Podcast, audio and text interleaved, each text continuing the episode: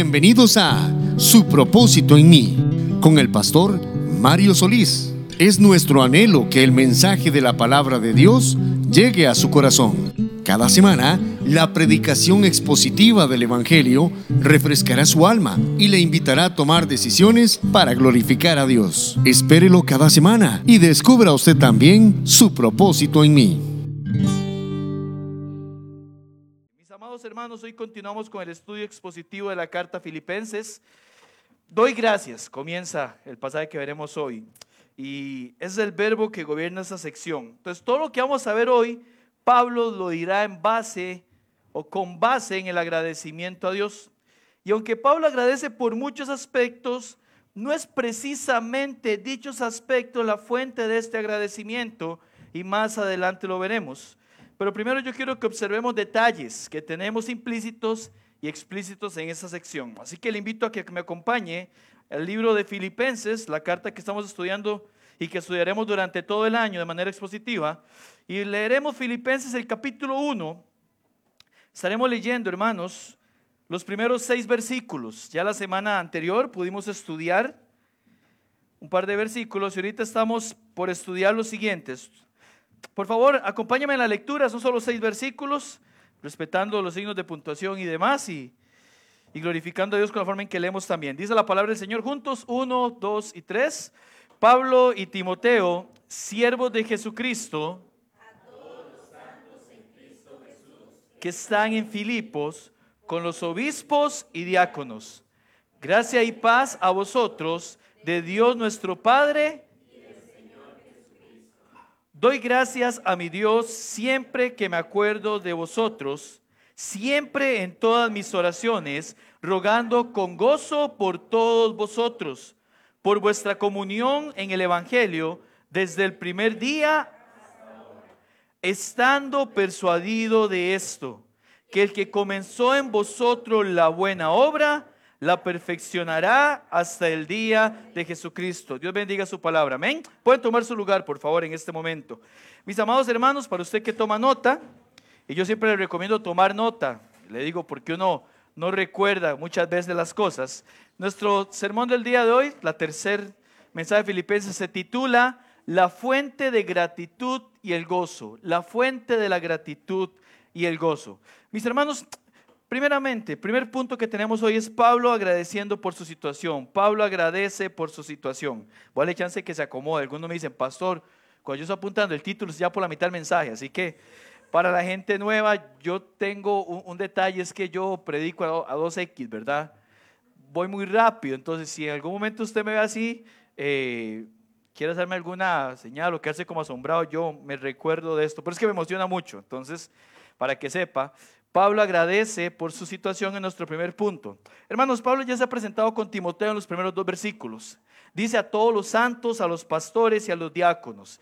Y después de su habitual saludo, lo primero que dice es, véalo con su vista por favor, en el versículo 3, que es lo que estudiaremos hoy, 3, 4, 5 y 6, doy gracias a mi Dios siempre. Entonces vamos a detenernos ahí para ver quién está agradeciendo. ¿Quién es el que está escribiendo la carta a los filipenses? Es el apóstol Pablo, ¿verdad? Lo acabamos de decir. Y Pablo dice, doy gracias a mi Dios siempre. Está dando gracias Pablo, el apóstol Pablo, a quien todos en esta iglesia y toda cristiandad tienen en alta estima. El apóstol Pablo. Algunos dicen, para mí la persona más relevante del cristianismo después de nuestro Señor Jesús.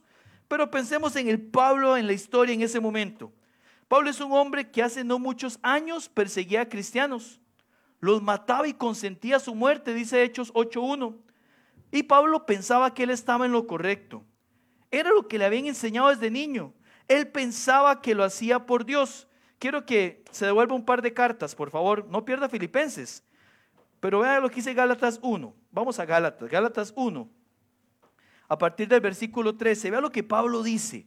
Para que tengamos una noción de qué pensaba Pablo y quién era Pablo. En Gálatas 1.13 la palabra del Señor dice así, es Pablo hablando, su testimonio dice, porque ya habéis oído acerca de mi conducta en otro tiempo en el judaísmo, que perseguía sobremanera la iglesia de Dios y la asolaba. Y en el judaísmo aventajaba a muchos de mis contemporáneos en mi nación siendo mucho más celoso de las tradiciones de mis padres. O sea, dice Pablo, yo estoy cumpliendo una tradición. Y él pensaba que estaba bien. En Timoteo, por ejemplo, él dice, y vamos a quedarnos en Gálatas, pero en 1 Timoteo 1.13, él dice, habiendo yo antes sido blasfemo, injuriador y perseguidor, pero fui recibido por misericordia, porque lo que hacía lo hacía en incredulidad. Pablo dice, yo era ignorante e incrédulo, y yo pensaba que estaba bien. Pero luego el Señor se le apareció, eso relata Hechos 9, ¿verdad? Él va en el camino a Damasco, se le aparece el Señor y le dice, Pablo, Pablo, ¿por qué me persigues? Señor identificándose con su iglesia, ¿verdad? Y viene la conversión de Pablo. Pero vea cómo lo pone aquí en Gálatas, donde estamos. En Gálatas, en el versículo 15, dice Pablo algo precioso. Pero cuando agradó a Dios que me apartó desde el vientre de mi madre y me llamó por su gracia. Y luego el versículo 23 dice que los cristianos que estaban ahí, decir, oye, solamente oían decir, aquel que en otro tiempo nos perseguía, ahora predica la fe que en otro tiempo asolaba y glorificaban a Dios en mí. Entonces pensemos en Pablo, una persona que pensaba que honraba a Dios, Dios se le aparece, se da cuenta que no, y dice que la iglesia glorificaba a Dios en él. Y hermanos, esta semana yo leí algo interesante sobre esto, porque uno dice, bueno, Pablo tiene el apoyo de los hermanos de la iglesia, sí, pero en Hechos 9:23, y eso lo vamos a ver en la pantalla, dice así, después de la conversión, la Biblia enseña, Pasados muchos días, los judíos resolvieron en consejo matarle.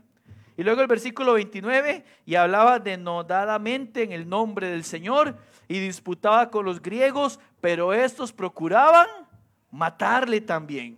O sea, Pablo ganó con su conversión que los cristianos lo quisieran, pero que los judíos y los griegos anhelaran matarlo. Pero no solo eso, y no voy a profundizar aquí porque hay una enseñanza más adelante sobre este tema en los versículos del 12 en adelante. Pero yo quiero que hagamos otra cosa más. Tenemos a Pablo, a quien la gente no quiere y quiere matar, y ha pasado por muchas cosas, y en donde está escribiendo además es en una cárcel. Y con todo el contexto dado, Pablo en una cárcel, Pablo con gente que respira amenazas para matarle, dice Pablo, doy gracias a mi Dios. Ese es el contexto de esto, hermanos. Ese es el verbo, de hecho, que gobierna toda la sección. Del versículo 3 al 6 en el original, solo hay un verbo y es doy gracias. Pablo da gracias. Da gracias siempre, dice el versículo. Da gracias cada vez que se acuerda de estos filipenses. Ahora, Pablo había fundado la iglesia en su segundo viaje misionero, hace unos 10 años aproximadamente. En el capítulo 4 nos daremos cuenta que, aunque después de aquel viaje solo pasó brevemente en su tercer viaje misionero, entre 5 y 9 años antes, la iglesia de Filipos había continuado sosteniéndole. Así que el misionero Pablo tiene recuerdos gratos de esta iglesia. Pensemos, calculemos que han pasado mínimo 5 años desde que no los ve. Pero él atesora recuerdos de aquel viaje, que incluyó una cárcel, como lo vimos hace un par de enseñanzas. Pero da gracias a Dios por ellos. Le agradece al Señor. Porque hermanos, en última instancia, todo lo que sucede sucede bajo la providencia de Dios. Amén, hermanos. ¿Se acuerda que era providencia? Providencia es que Dios cuida, guía y gobierna todo. Dios cuida, guía y gobierna todo. Siempre, siempre. Y entonces Pablo es un hombre que está en la cárcel, que ha tenido gente deseando matarle, que ha pasado muchas cosas, pero que está agradecido. Porque hermanos, el agradecimiento nunca es un asunto de circunstancias, sino de confianza. De confianza en un Dios que está gobernando todo e incluso lo que algunos han pensado para mal, Dios lo encamina a bien. Por eso es que Pablo está agradeciendo a Dios, a pesar de su situación. Vamos al punto número dos de nuestro bosquejo. Pablo agradece por la situación de otros. Pablo agradece por la situación de otros. Versículo 3 y 4 dice, doy gracias a mi Dios siempre que me acuerdo de vosotros, siempre en todas mis oraciones, rogando con gozo por todos vosotros. Él lo dice así, doy gracias con gozo a mi Dios por todo recuerdo que tengo de ustedes siempre en cada una de mis oraciones que estoy constantemente haciendo. Eso sería una traducción directa del versículo 4. Doy gracias con gozo a mi Dios por todo recuerdo que tengo de ustedes siempre en cada una de mis oraciones que estoy constantemente haciendo. Por cierto, en el versículo 3, hermanos, donde dice, doy gracias a mi Dios siempre que me acuerdo de vosotros, ahí va un todos también.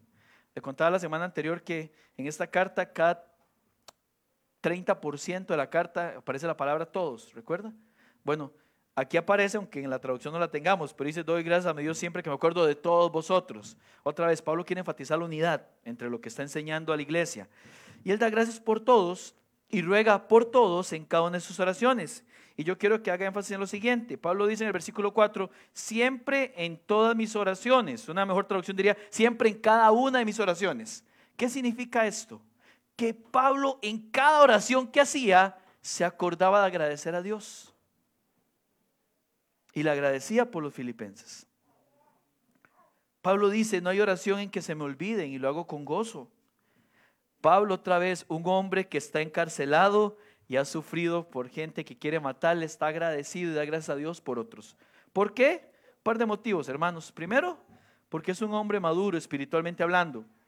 Decía un pastor que escuchaba esta semana, la gratitud es una de las marcas de madurez espiritual. La gratitud es una de las marcas de madurez espiritual. No solo es algo que yo aprendo, es algo que yo ejercito. Y eso es importante porque la gratitud se tiene que aprender. Ve el ejemplo de un niño, los que tienen niños han tenido la oportunidad de compartir con niños. Usted era algún niño, usted es el chiquito, ¿cómo se dice? ¿Y qué dicen los niños? Bueno, los que son educados dicen gracias, los demás se van, ¿verdad? Pero comente, les enseñamos a decir gracias. ¿Por qué? Porque el agradecimiento es algo que se aprende. Pero no solo hay que aprenderlo, hay que ejercitarlo. De manera que un creyente maduro vive agradecido porque ha aprendido y está ejercitando la gratitud en los buenos momentos, que es muy fácil, y en los malos también. Ser agradecido en los buenos momentos, no hay ni que ser creyente para eso. ¿Te ha visto la gente que recibe esos premios? ¿Quién sabe qué están cantando? Nada que glorifique a Dios. Doy gracias a Dios por este premio, ¿verdad? Pero en los malos momentos hay que ser agradecidos también. Amén, hermanos. Hay que pensar en esto. Un creyente maduro vive agradecido porque está aprendiendo, ha aprendido y está ejercitando la gratitud en los buenos momentos y en los malos. Pero el versículo me dice algo más. Ve lo que dice, hermanos. Siempre en todas mis oraciones, rogando con gozo por todos vosotros Pablo tiene gozo, está orando por otros. ¿Y por qué ora? Versículo 5, por vuestra comunión en el Evangelio. Comunión en el Evangelio, no con el Evangelio. Vale la pena esa preposición ahí. Desde el primer día hasta ahora. Hermanos, el segundo motivo del gozo, el primero es su madurez espiritual, el segundo motivo del gozo es la coinonía en el Evangelio de Filipenses. O sea, ellos dicen, nosotros tenemos comunión en el Evangelio. Pablo dice, ustedes tienen comunión en el Evangelio en Filipos. Ahora, un comentarista dice en la expresión vuestra comunión en el Evangelio, desde el primer día hasta ahora, esa palabra comunión que es coinonía, literalmente indica participación y tiene al menos tres significados. La comunión de los cristianos entre sí, la comunión de los cristianos con Cristo o el Espíritu Santo y tercero, la participación de posesiones. Y bien puede ser que Pablo tuviera en mente los tres significados, porque la palabra habla de la relación vital y viva del apóstol y los filipenses con Cristo, y por lo tanto los unos con los otros. Es una relación que ellos han tenido y que han expresado en el caso de la iglesia de Filipos, apoyando al apóstol en las diferentes ocasiones. Ahora, continúa el comentarista. Él dice que la preposición que viene aquí, donde dice por vuestra comunión en, ese en, que sería un eis en el original, se emplea técnicamente en tales contextos para indicar el destino de pagos en dinero. O sea, Pablo evidentemente se está refiriendo a la participación de los filipenses con él y las ayudas que le habían prestado en la difusión del Evangelio desde el primer día que les había predicado. Pablo tiene en mente ese agradecimiento. Ahora, Pablo va a agradecer por más cosas, sí. De hecho, en el versículo número 7, la próxima semana que nos toque estudiarlo, veremos qué otras cosas Pablo ve, pero aquí hay un énfasis diciendo, gracias por apoyarme, gracias por sostenerme y gracias por estar a mi lado. Hay otro comentarista, el teólogo William Hendrickson, que señala con este pasaje que hay varios hechos que resaltan en gran manera esta cooperación activa. Y se los quiero mencionar. Son cinco. Él dice, primero fue una comunión en pro del fomento del Evangelio. Ese eis habla de eso. O sea, no era solamente el interés en un buen amigo como Pablo. Ellos amaban a Pablo porque amaban el Evangelio y sabían que Pablo compartía el Evangelio. En el corazón de los filipenses había cabida para otros además de él. Por ejemplo, aquel pasaje que es en 2 Corintios 8, que se dan a sí mismos para poder después dar para que la obra camine. Número dos, hermanos, ¿cómo más fue esa coinonía? Fue excepcional. Ninguna otra iglesia había apoyado como apoyaba la iglesia de Filipos a Pablo. Número tres, fue espontánea. Siempre que hubo una necesidad y la oportunidad de socorrerla los macedonios, donde estaban las iglesias de Filipenses y Tesalonicenses, dieron voluntariamente con agrado. Todo está en 2 Corintios 8. Número cuatro, esta cooperación incluyó el dar conforme a sus fuerzas y aún más allá de sus fuerzas. Y número cinco, no fue una cosa de un impulso pasajero, sino un principio perdurable. Esa misma frase en el versículo 5, desde el primer día hasta ahora, resalta la perseverancia en contra de todos los inconvenientes. Hermanos, los filipenses no perdieron su primer amor a lo largo de toda aquella década. Recuerdo una iglesia que nos menciona la Biblia en Apocalipsis que perdió su primer amor en Éfeso. Pero tengo algo contra ustedes que han perdido su primer amor. Y ahora no estamos en la parte de la aplicación, y ya voy a llegar a esto, pero hermano, yo pienso, yo siento que nuestra iglesia, siendo joven, está en su primer amor. Amén, hermanos. Estamos muy motivados, estamos, y, y, mi oración es que si nos tocara recibir una carta en 10 años, sigan diciendo que seguimos teniendo comunión en el Evangelio hasta ahora. Porque cuando el primer amor se pierde, las demás cosas se hacen solamente por pura monotonía, rutina y esto.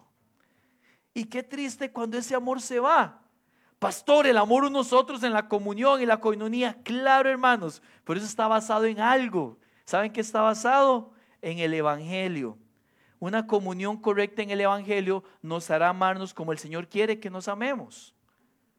Si lo hacemos diferente, va a ser hacer algo construido sobre la arena, que en cualquier momento puede irse. Le doy un ejemplo. Yo me llevo muy bien con don David. Don David lo tengo aquí al frente. Voy a poner el ejemplo. ¿ah? Lo quiero mucho, pero digamos que nuestra comunión no es espiritual, es de amistad y demás. Tras de eso me di cuenta que es liguista, es un siervo del Señor, digo yo. Y vamos bien, ayer iniciamos bien, yo. Y entonces, en eso si no hay evangelio por medio, si pasa una situación y yo me enojo con él, hasta ahí llegó. Y la gente dice, ¿cómo está fuera? No sé, no me pregunte por él acaso. ¿Y qué pasó aquí? Porque es que mi base no era Cristo. Pero si yo le hago don David o él me hace algo y nuestra base es Cristo, vamos a hacer lo que la Biblia dice que hagamos. Ir a conversarlo, arreglarlo y seguir juntos adelante. Entonces la relación se fortalece. ¿Por qué? Porque está basada en el Evangelio. Amén, hermanos. Entonces es lindo ver que Pablo les dice, han pasado 10 años y ustedes siguen teniendo comunión en el Evangelio.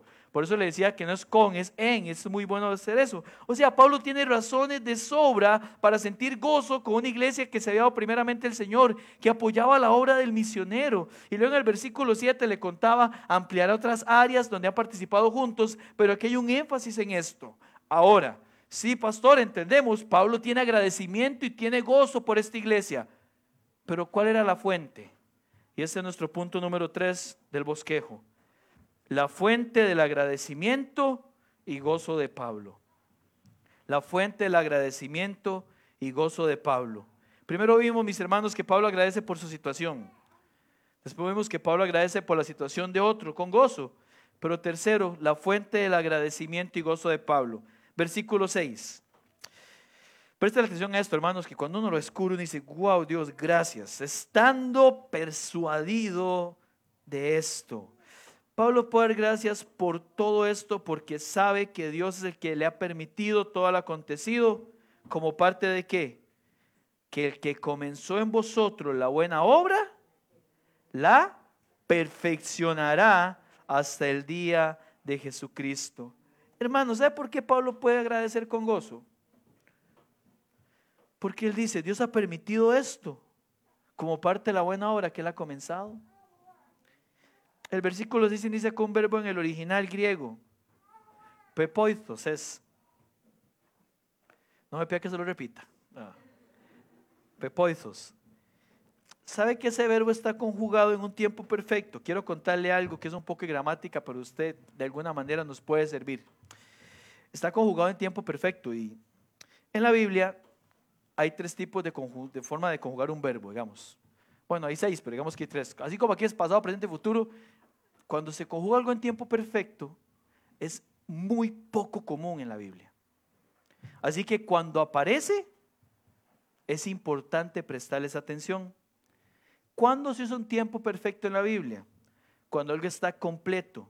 Casi siempre, no siempre, pero casi siempre con resultados permanentes. Le voy a dar un ejemplo que a lo mejor usted conoce, ha escuchado.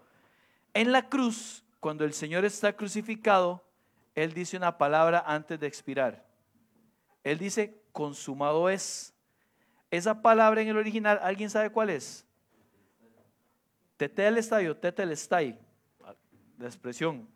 Y es un verbo perfecto. Eso significa que el Señor terminó la obra de redención con resultados permanentes. Entonces, cuando usamos un verbo perfecto en la Biblia, lo usa el autor, no es por ponerlo, es que algo nos quiere decir. Pablo entonces quiere decir esto. No hay duda alguna que el que comenzó en usted la obra, la va a perfeccionar. Hermanos, esta es la confianza que la resolución de Pablo y de cualquier creyente es completa. Nadie puede dudar que el Señor terminará la obra que empezó en nosotros. Amén, hermanos. Ninguno de nosotros creyentes dudaría que el sacrificio de Cristo fue completo. Amén. En la misma línea, ninguno puede dudar que lo que el Señor comenzó en tu vida lo va a terminar. Pablo dice, estoy convencido Estoy completamente seguro que el que ha comenzado en ustedes va a terminar. Va a terminar. Pablo, pero hemos pasado esto, no importa lo que hayas pasado, va a terminar la obra que Dios comenzó en tu vida. Esa es la realidad que nos quiere expresar esa, estando persuadido de esto. Pablo dice, estoy completamente seguro. Primero que Dios comenzó la obra. Y esa palabra comenzó solo se usa dos veces en el Nuevo Testamento y las dos es con referencia a la salvación. Porque hermanos, Dios inicia la salvación proveyendo arrepentimiento y fe en el corazón del hombre. Amén. Así que nadie puede decir, no es que fui yo. No, no, no, un momento. Si has sido salvado fue porque Dios te salvó. Y si Él comienza la obra, Él la termina. Hermanos, el creyente tiene parte activa en la santificación, todos lo sabemos pero sus mejores esfuerzos son en vano sin el auxilio del Espíritu Santo. Por tanto, ese Dios que comenzó, ¿sabe qué va a hacer? Va a terminar. Dice el pastor John MacArthur, cuando Dios salva, salva por completo y para siempre. En términos solemnes de pacto, ser justificado es ser santificado y glorificado. No hay tal cosa como experimentar uno de estos aspectos de la salvación en ausencia de los otros dos. O sea, nadie es salvado sin ser santificado y sin llegar a ser glorificado. Todo va de la mano. Para Dios empezar la salvación en la vida de alguien constituye la garantía irrevocable de que Él la terminará. Amén por eso. Dice William Hendricks en otro comentarista, Dios no es como los hombres. Los hombres experimentan, pero Dios ejecuta un plan. Dios nunca hace nada a medias. Si Él te salvó, Él va a terminar la obra en tu vida. Dice un comentarista este del siglo XVIII, Meyer, cuando ingresamos al gran taller de Dios, nada encontramos que lleve la marca del afán o la incapacidad para acabarla. Qué distintos que somos al Señor, ¿verdad? Usted comienza algo y quiere que ya se acabe, pero el Señor no. Cuando ingresamos al taller de Dios, nada encontramos que lleve la marca del afán o la incapacidad para acabarla. Y estamos seguros de que la obra que en su gracia ha comenzado, el brazo de su fuerza la completará. Amén, hermanos. Si algo no se ve bien, es porque no se ha terminado. Eso solo lo da la confianza absoluta en la obra de Cristo. No solo la salvación, sino la capacidad de ir siendo perfeccionados por el Señor. Hermanos, Pablo le da gracias a Dios por la confianza que tiene en Él. Su circunstancia las ve con los lentes de la obra de Cristo. Pase lo que pase, el Señor me está moldeando a su imagen. ¿No es esa la meta en esta tierra, hermanos, ser perfeccionados a la imagen de Cristo?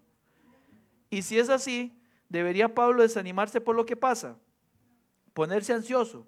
¿Tener pensamientos negativos? No, todo es parte de la obra del gran Dios. Y una cosa más que quiero destacar, el versículo dice, Y aquel, el que comenzó en vosotros la buena obra, la perfeccionará, la va a completar hasta el día de Jesucristo. Mis hermanos, alguien dice, ¿cuándo será eso, pastor? Bueno, el día de Jesucristo tiene un contexto escatológico, ¿verdad? Cuando el Señor manda llamar a sus hijos para estar siempre con Él, es el momento cuando es perfeccionada su obra. O sea, si usted sigue aquí vivo, adivine, Dios sigue trabajando en tu vida. ¿En serio? Sí. Nadie se gradúa en esta tierra de la santificación. siempre vas a luchar, pero siempre va a estar el Espíritu Santo para auxiliarte. Pero cuando estés con el Señor, yo no sé cómo vamos a llegar, pero estoy seguro que si hemos sido salvados, llegamos. Si el pastor Núñez, hay gente que conoce todo lo que es un avión, sabe cada pieza y demás. Otros nos hemos montado y ni idea cómo funciona. Pero llegamos al destino que nos corresponde. Él va a hacer eso. Es su promesa. Amén, hermanos. Ese día Jesucristo, cuando nos reunamos con Él para siempre. David habla del día del Señor, del día de Jehová, del día de Jesucristo, y un día podemos hacer un estudio de qué significa cada término. Pero aquí es cuando ya estemos con Él para siempre. La obra será completa. O sea, en este cuerpo nunca va a estar completa. Esa es la base del agradecimiento y del gozo. Pablo da gracias por ellos, a pesar de saber que tiene presiones desde afuera. Filipenses 2.18 habla de enemigos de la cruz. O sea, fuera de la iglesia hay gente que quiere que la iglesia se destruya. Y hermano, no hay nada nuevo en esto, usted y yo lo sabemos, ¿verdad? Y dentro de la iglesia, dicen en Filipenses 4.2, que le rogaba a Evodia y a Sintique que se pusieran de acuerdo, dos hermanitas, yo no sé qué administraban, tal vez el ministerio de cocina, qué sé yo, y no, se ordena así, se ordena así. Yo no sé qué hacían. Pero pónganse de acuerdo, le dice Pablo. O sea, adentro también había presiones. O sea, a pesar de eso, Pablo dice, yo doy gracias por la iglesia. Porque hermano, ninguna circunstancia es más grande que la fe. Nunca. Ahora, hermanos, ¿cómo aplicamos esto a nosotros? Déjenme pasar a la parte aplicativa de este sermón para darle tres puntos. ¿Qué aprendemos nosotros? No, vale más de tres puntos, creo, hermanos. Tengo varios. Tengo tres y el tercero tiene cinco subpuntos. No, mentira. ¿Qué aprendemos nosotros? Primero, hermanos, con base en lo que hemos estudiado. Hasta aquí todo claro. ¿Están conmigo? Amén, hermanos. ¿Qué aprendemos? Primero, nuestra situación actual no determina nuestra confianza en Dios. Nuestra situación actual no determina nuestra confianza en Dios. Nuestro corazón es vacilante en las emociones. Hermanos, algunos se nos olvidan las cosas buenas en un par de días pero atesoramos resentimientos por años. Cosas que nos hacen daño y nos lastiman y nos roban el gozo del Señor. A veces incluso viendo lo que el Señor nos dice en su palabra, seguimos atesorando aquello que nos lastima. Y yo quiero decirle algo, en nuestro corazón solo puede haber un tesoro. O atesoramos a Cristo o atesoramos resentimientos y dolor. El Señor lo dijo de esta manera, nadie puede tener dos señores, dos amos, dos dueños. Nuestro corazón no hay cabida para que usted diga, yo estoy atesorando a Cristo, por aquí tengo el rinconcito aquí metido. No funciona así. O atesora a Cristo o atesora otras cosas. Y yo creo que aquí tenemos un ejemplo de cómo debemos crecer en confianza en Dios. Si confío en que Dios ha permitido lo que ha permitido para su gloria. Si confío, creemos eso, amén, hermanos. Si lo creemos. Si confío en que el Señor no me dejará, ¿quién de aquí dice, no, pastor, Dios sí me va a dejar? Nadie, ¿verdad? Si yo confío y que el Señor ha permitido que algo suceda, es porque Él me va a moldear con esto. Entonces no debería haber cabida para dudar de Él, sino para crecer en confianza con el Señor. Si confío en que Dios encaminará todo un bien supremo, entonces tu corazón comenzará a atesorar a Cristo. Porque Cristo te ha mostrado perdón constante, misericordias constante, cuidado constante, amor constante. Y hoy extiende sus brazos una vez más para abrazarnos. Ese es nuestro Dios. De eso se trata esto. De ver cómo yo puedo en mi situación actual no determinar mi confianza en Dios. Hermano, escuche esto. Ni Dios es más bueno hoy que tengo todo, ni es menos bueno cuando te falte algo. Dios no es más bueno hoy cuando nada me está afectando, ni es menos bueno cuando sucede algo que me afecta. Escuché una vez por ahí esto, a lo mejor usted también lo ha escuchado. Dios es Dios en los montes y en los valles. Mis amados, Dios no fue más bueno cuando los discípulos glorificaban a Dios por Pablo que cuando le permitió estar encarcelado. Dios no es más bueno, ni más malo, menos bueno, dependiendo de mis circunstancias. Pero cuando yo tengo, o yo no tengo, mejor dicho, claridad de quién es mi Dios, cuando no tengo claridad, y cuando no tengo claridad es porque me falta esto, no hay otra forma de verlo, ¿verdad? Pero cuando no tengo claridad, entonces las circunstancias se convierten en los lentes que yo uso para ver a Dios. Y hermanos, los únicos lentes con los que debemos ver la obra de Dios es con los lentes de la fe. ¿Qué significa fe? Lo hemos repetido muchas veces. Es tener confianza absoluta en Dios y además una obediencia absoluta en Él. Si yo no veo a Dios con fe, lo voy a ver con los lentes de la circunstancia. Y eso me distorsiona quién es el Señor. Le pregunto, ¿Dios es más bueno si usted mañana recibe un aumento salarial? No, ¿verdad? Ojalá le pase, hermanos. Amén. Yo doy gracias a Dios por ello, pero Él sigue siendo siempre bueno. Ahora, ¿Dios es menos bueno si mañana nos despiden? Uy, no, pastor, no diga eso, hermanos. También damos gracias a Dios por ello. Amén, hermanos. Él sigue siendo bueno. Cuando una cosa pasa, cuando pasa otra. Yo veo eso en Pablo. Y ese es el punto central del versículo 21 que a lo mejor usted y yo sabemos de memoria. En su momento llegaremos a él. Cuando él dice, para mí el vivir es Cristo y el morir es ganancia. Pero yo quiero recordarte esto. Dios te trajo aquí para hacerte ver que nuestra situación actual no determina nuestra confianza en Dios. Dios es Dios, en los montes y en los valles. Segundo, hermanos, ¿qué más aprendemos? Hay gozo que solo viene a través de la oración por otros. Hay gozo que solo viene a través de la oración por otros. ¿Alguna vez, mi amado hermano, mi amada hermana, habrías considerado que el orar por otros te puede producir gozo? ¿Cuándo fue la última vez que oraste por otros? ¿Sabe? No me refiero, aunque hay que hacerlo, estoy seguro, a tu familia nuclear cercana, a tus hijos, tu esposa, la gente cercana. Me refiero a otras personas, de tu congregación en general, de tu trabajo, para que conozcan del Señor en general. Hermano, ¿alguna vez habías considerado que orar por otros te puede producir gozo. Porque esa oración te muestra lo bueno que Dios ha sido con tus hermanos en la fe. A quienes amas porque hemos sido adoptados en la misma familia por el mismo Padre. Pero también te da gozo por lo que has recibido. Cuando oramos por las necesidades de otro, nos llena de gozo saber que Dios puede proveer la necesidad en el hermano, sí, pero también que lo ha provisto en mí. Cuando yo puedo orar por alguien para que restaure su salud, automáticamente mi corazón debe entender que tengo que agradecerle porque yo estoy bien de salud. Dios, gracias por esto.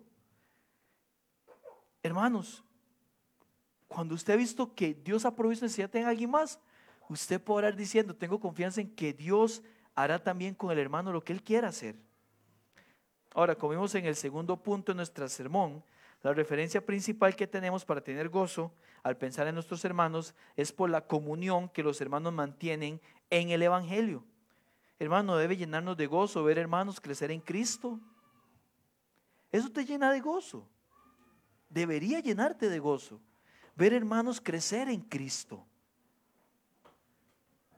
Usted puede agradecer y claramente nos das gozo cuando algún hermano compra un carrito, cuando se compra una casita, cuando le mejoran el puesto laboral, cuando va a ser papá o mamá, son cosas lindas, hermanos. Pero a la luz de esta carta, bíblicamente, nuestro mayor gozo debe provenir cuando vemos a los hermanos manteniendo y creciendo en su comunión en el Evangelio. ese es el mayor gozo que la iglesia experimenta. Ver personas creciendo en Cristo. Debe llenarnos de gozo, hermanos, cuando vemos hermanos nuevos entrar en la membresía de la iglesia. Amén. Si el Señor lo permite, el domingo pasado que iniciamos el curso de membresía, vamos a agregar casi 10 personas. Digo casi 10 porque son 8 hermanos, pero tienen chiquillos, así que ellos van ahí en la colada, digamos. No son miembros, pero van a estar aquí con nosotros. Gloria a Dios por eso. Eso nos llena de gozo. Es gente que Dios ha guiado en su corazón, después de algunos de 3, 4, 5, 6 meses, a darse cuenta, esta es la iglesia donde me he puesto y quiero crecer en ella. Hermanos, cuando veo un hermano que usted dice, di hermano, ahora lo veo que viene, es que voy a servir en tal ministerio, eso tiene que llenarnos de gozo. Hoy yo vi a la hermana Catalina buscando un nuevo ministerio, ¿ah? ahí sentada por ahí, pidiendo cómo explicar ahí. Transmisión, está bien, amén por eso. Ya sirve muy lindo con los niños. Hermanos, debe llenarnos de gozo, porque eso se trata esto. Si lloro por otros para que su comunión en el Evangelio crezca, yo voy a estar lleno de gozo. Cuando tenemos hermanos que deciden entrar a servir, cuando el hermano que solo veíamos un culto, ahora lo hemos dedicándole el domingo al Señor y también a los miércoles y desea congregarse y servir al Señor. Cuando un hermano cambia de casa para estar más cerca de la iglesia y participar activamente en la comunión con los santos. Eso pasó esta semana. Entonces una familia que ayer se pasó de vivienda y el motivo es estar más cerca de la congregación. Hermano, eso a mí me llena de gozo. Usted también, amén, hermanos. Recuerda esto, hermanos, no todo el que se congrega está motivado por Cristo, pero todo el que está en Cristo está motivado a amar lo que Cristo ama, que es su iglesia. Y hermanos, solo hay una manera que esto no nos produzca gozo, todo esto que he mencionado. Y es como ser muy egoísta uno, ¿verdad? Pensar solo en uno. Lo demás produce gozo. ¿Qué gozo nos produjo cuando nos dimos cuenta que a partir de este año apoyamos a través de nuestro Ofrenda de Misiones una nueva obra en San Ramón? Amén, hermanos. Eso da gozo. Y hermanos, tal vez a veces nos falta gozo porque estamos viendo mucho para adentro. Eso no lo quiere el Señor. Yo le aseguro, pero se lo aseguro. Y si no le pasa, le volvemos su dinero. Dijo alguien por ahí un anuncio. ¿ah? Hermano, yo le aseguro que usted comienza a orar por otros y usted siente gozo tu gozo crece al pensar en otros, se lo aseguro. Porque usted dice, Dios está proveyendo al hermano, eso me llena de gozo. Y o aquella necesidad ya me la ha provisto Dios a mí, eso me llena de gozo. No hay forma que eso no me llene de gozo. Tercero, hermanos, un cristiano que decide abandonar la comunión con otros creyentes carecerá de gozo.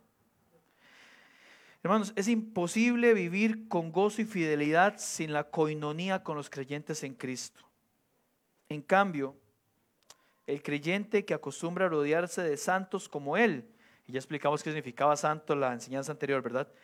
Y cumple con las responsabilidades que dicha comunión requiere, será lleno del gozo divino estar en compañía de quienes son cohereros de Cristo, personas que aman, se interesan, comprenden, oran unos por otros, que sirven y peleamos la buena batalla juntos, sin duda disfrutarán de un gozo abundante y permanente. Hermano, no carezca de gozo, congréguese. Mirad cuán bueno y cuán delicioso es, ¿qué dice la palabra? Habitar los hermanos juntos en armonía. Dice que ahí donde Dios derrama su bendición, el Salmo 133. Cuarto, hermanos, el contribuir a sostener la obra del Evangelio es otro motivo de gozo. El contribuir a sostener la obra del Evangelio es otro motivo de gozo.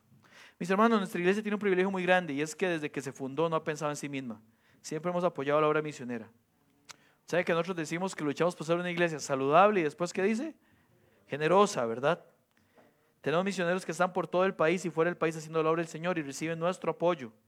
Hermanos, aquí Pablo no está hablando del mandato de ofrendar, está hablando del resultado de hacerlo. ¿Cuál es el resultado? Agradecimiento. ¿Sabe que hay gente que da gracias siempre a Dios por ustedes? Quien ni usted ni yo conocemos. ¿En serio? Hay gente agradeciendo constantemente. Este martes hubo reunión de pastores y el pastor al que le dimos algo juntos, recuerdan en diciembre que nos pusimos de acuerdo para enviarle algo juntos, yo voy a decir, pastor, no le había visto de aquel momento. Gracias por esos regalitos para nuestros hijos y aquella canastita de amor y todo lo demás. Le digo, hermano, dele gracias al Señor, Él la proveyó. Le hago más, el hermano me dijo que no iba a tomar fotos con usted para que no pareciera como el sueño de Navidad ni nada por el estilo. Eso fue lo que me dijo el hermano don Alberto. Dice, eso no me tomé fotos porque quién qué parecía. Sí, no se tome fotos, hermano. Y él llegó a agradecerme y dice, dele las gracias a la iglesia. No sabe quiénes somos. Más que su representante, esta cara bonita, ¿verdad? Pero fuera de eso, no sabe quién más es. ¿Y saben qué, mis hermanos? Gracias por decir amén, mi esposita. ¿Y saben? Si no hubiera dicho amén, tengo que buscar gozo orando por otro. Mentira. Hermanos, qué, qué lindo saber que Él está lleno de gozo porque usted quiso hacerlo. Amén, hermanos. De eso se trata la obra de Dios. Hermanos, hay gozo y debemos sentir gozo al menos en tres sentidos, creo yo, con respecto a esto. Primero, estamos en una congregación donde vemos los recursos como un medio, no como un fin. Nunca hemos predicado para aumentar las riquezas de la iglesia o de su servidor alguna persona. Es un milagro de Dios también. Un lugar donde abundan el fin de la iglesia es el dinero. Segundo, hermanos, hay que sentir gozo de que el dinero que damos lo damos con la motivación correcta. Nunca le hemos dicho ni le vamos a decir a nadie, de tanto para que yo le dé el doble, el triple. No, hermanos, no damos esperando nada de Dios. De hecho, damos porque Dios nos ha provisto ya nosotros. Amén, hermanos. Cada persona que está agradecido con Dios por su provisión, porque no ha faltado de comer, vestir, de vivir, muestra agradecimiento sosteniendo la obra, porque Dios nos ha provisto para ello. El creyente que está agradecido por la iglesia local va a sostener la iglesia local. Y tercero, también debe llenarnos de gozo lo que le he dicho, el saber que tenemos el privilegio de ser usados por Dios para que otros conozcan el Evangelio. Hermanos, tal vez usted nunca ha estado en Talamanca, pero tenemos un misionero en Talamanca. Tal vez usted nunca ha estado en la región indígena, en Boruca Térraba, pero ahí está don Ronulfo. Un día estos veo a don Rodolfo bautizando gente en un río. Yo quisiera algún día bautizar a alguien en un río. Si alguno quiere recibir a Cristo, yo lo bautizar en algún río.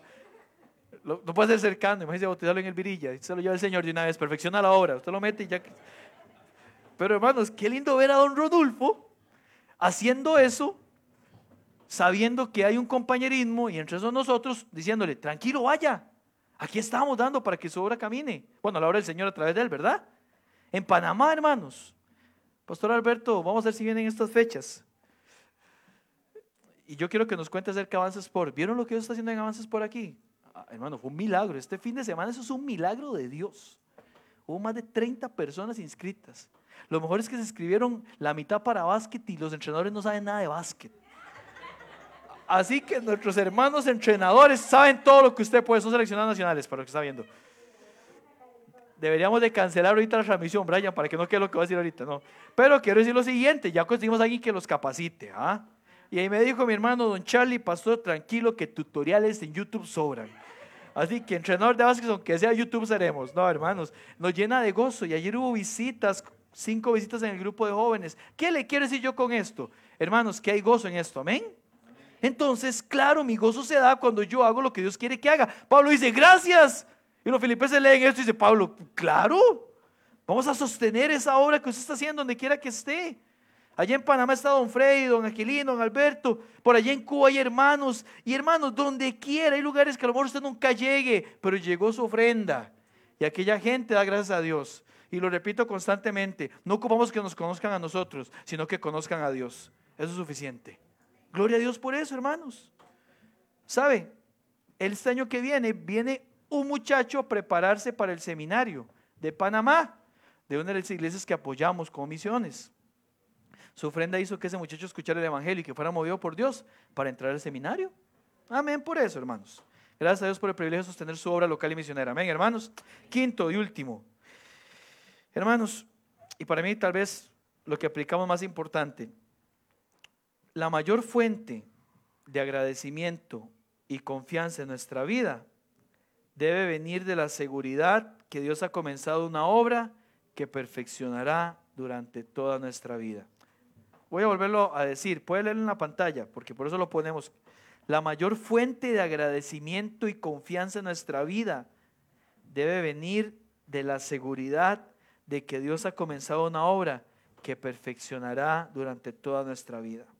No hay nada, no hay nada, no hay nada que Dios no esté orquestando para su gloria y para nuestro bien. Amén, hermanos. No debemos ver las circunstancias. Yo no sé sus circunstancias. Conozco las mías. Conozco algunas de mi esposa, porque cada quien tiene circunstancias internas también. Pero no debemos ver las circunstancias, sino al Dios que las permite. Porque Dios está guiando, gobernando y sosteniendo su obra. Así que mis amados hermanos, vea cada situación como algo para dar gloria a Dios. Decir, gloria a Dios porque permite pruebas que perfeccionen su obra en mí. Hermanos, sin pruebas, ¿cómo seremos testigos de lo sobrenatural de Dios? Si usted siente que todo está bien, es cuando más debe buscar al Señor en la palabra y en la oración. Y si todo está mal, es cuando más debe buscar al Señor también. En practicar disciplinas piadosas. O sea, crea usted que todo está bien o que todo está mal. Hay que hacer lo mismo, buscar al Señor cada día. Siempre, hermanos. Dios se trata la obra que Él perfecciona, de hacernos crecer en fe para su gloria. Y estoy seguro que el Señor te hará crecer, oh Hijo de Dios, para su gloria, sea manifiesta a otros sobre cómo, a pesar de cualquier cosa, tu agradecimiento y tu gozo provienen de tu comunión con el Señor. Gloria a Dios por su don inefable. Quiero invitarle a que se ponga de pie, por favor, para terminar.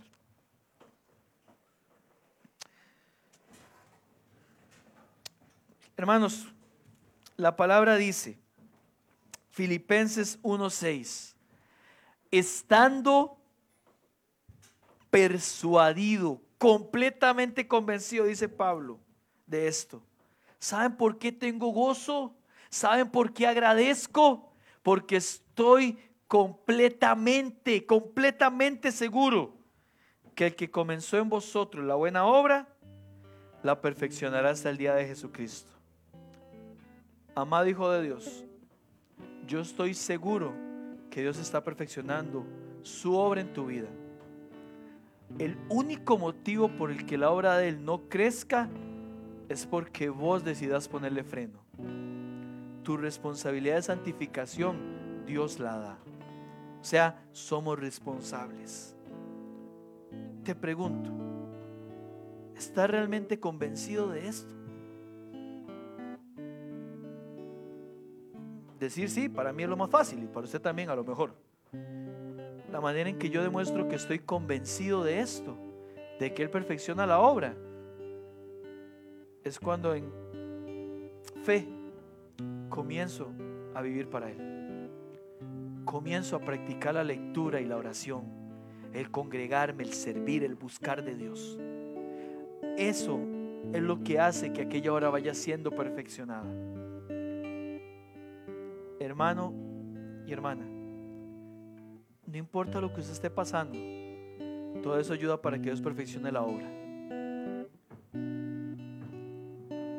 Deje que Dios trabaje en lo que Él puede trabajar, pero usted y yo trabajemos en lo que nos toca. Buscar al Señor.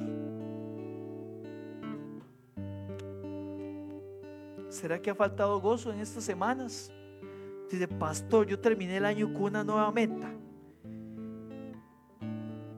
Y era estar más alegre, más buscar de Dios. Y me ha costado, entonces me siento mal. No he sido tan agradecido.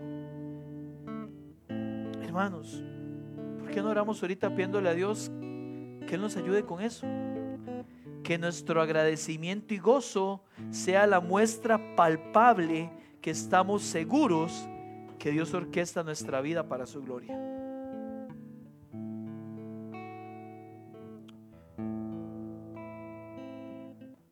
Dios está perfeccionando la obra. Yo quiero invitarle a que incline su cabeza, que cierre sus ojos y que comience a hablar con el Señor, porque yo no puedo hacerlo por usted aunque quisiera. Hermano, lo que sea que esté sucediendo, Dios está perfeccionando la obra en tu vida.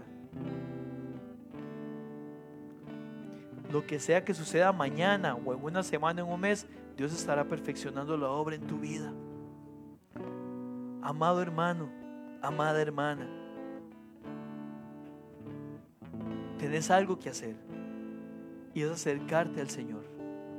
Santiago dice, acercaos pues a Dios y Él se acercará a ustedes. Si has sentido lejos al Señor, Él no ha estado lejos. Él está donde siempre ha estado. Tal vez el que hemos dado pasitos hacia atrás hemos sido nosotros. Ahorita los porqués no importan. Hoy es un día para cerrar ese ciclo y decirle, Dios, sigue perfeccionando tu obra en mi vida. Quiero retomar el llevar la cruz cada día. He descuidado la lectura, Señor, quiero retomarla. He descuidado la devoción a tu palabra, quiero retomarla. He descuidado la oración, quiero retomarla. He descuidado el servirte, el congregarme, quiero retomarlo. Ese es su tiempo con Dios. Yo no puedo orar por usted.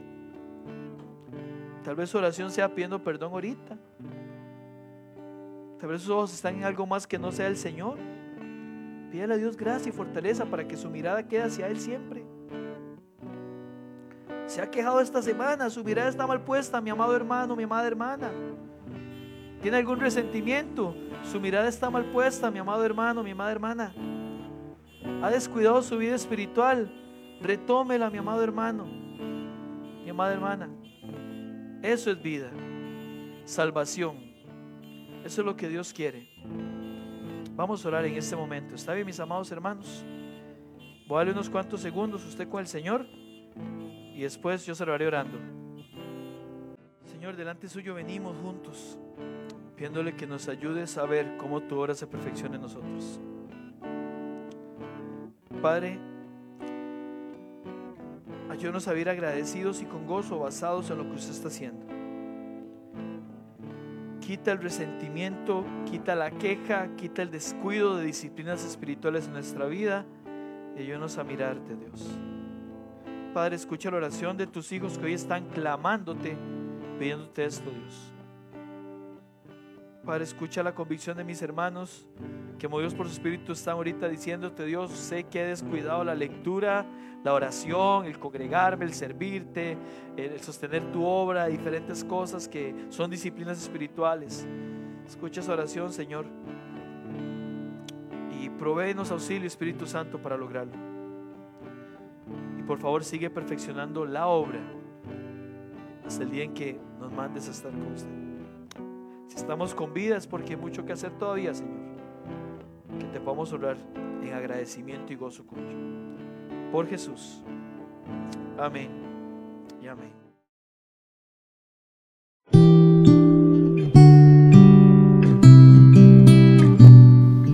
Muchas gracias por haber escuchado este sermón. Le invitamos a escuchar la próxima semana una entrega más de Su propósito en mí.